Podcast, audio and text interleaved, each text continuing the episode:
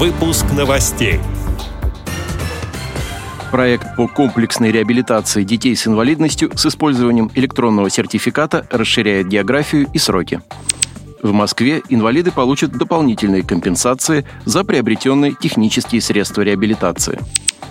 Выпущено новое пособие «Библиографическая работа в специальной библиотеке для слепых». Теперь об этом подробнее. В студии Антон Агишев. Здравствуйте.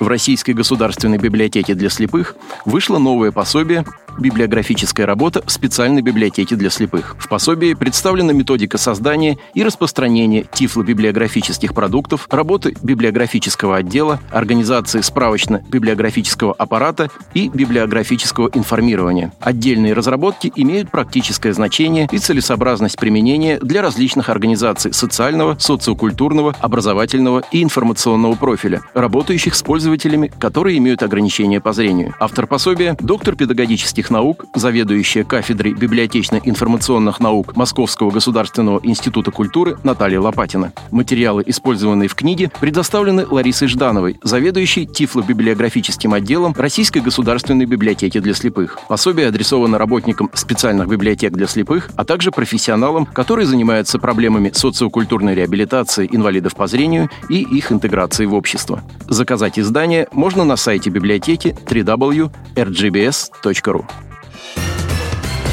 С 1 января 2024 года начнется новый этап пилотного проекта по приобретению с помощью электронного сертификата отдельных видов товаров, работ и услуг, направленных на реабилитацию и абилитацию детей с инвалидностью. Он продлится до конца 2026 года. В проекте продолжат принимать участие Тюменская и Свердловская области, вступившие в него два года назад. В новом году к ним присоединится Рязанская область. Кроме третьего региона, правительство закрепило в постановлении новые правила проекта. Теперь органы медико-социального социальной экспертизы будут информировать родителей ребенка с инвалидностью о медицинских организациях, которые оказывают услуги по комплексной реабилитации и абилитации на территории субъекта проживания пациента, а также об учреждениях федерального уровня. Упомянутые медицинские организации могут самостоятельно заявить о желании стать частью проекта, подав в Социальный фонд России заявку на участие. Еще одним важным дополнением в документации, регламентирующей работу проекта, стало введение порядка возврата в бюджет социального фонда неиспользованных использованной суммы средств электронного сертификата.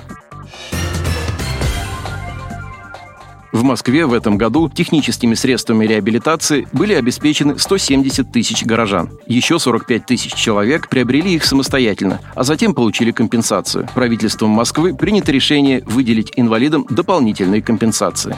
В настоящее время в Москве насчитывается порядка 1 миллиона инвалидов, в том числе 50 тысяч детей с инвалидностью. Все они могут получить технические средства реабилитации в натуральном виде по сертификату или купить самостоятельно с дальнейшей компенсацией потраченных средств. Отметим, что в перечень ТСР включено 550 видов изделий.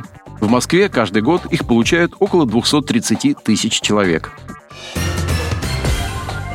Отдел новостей «Радио ВОЗ» приглашает к сотрудничеству региональной организации. Наш адрес новости – собака радиовоз.ру. О новостях вам рассказал Антон Агишев. До встречи на «Радио ВОЗ».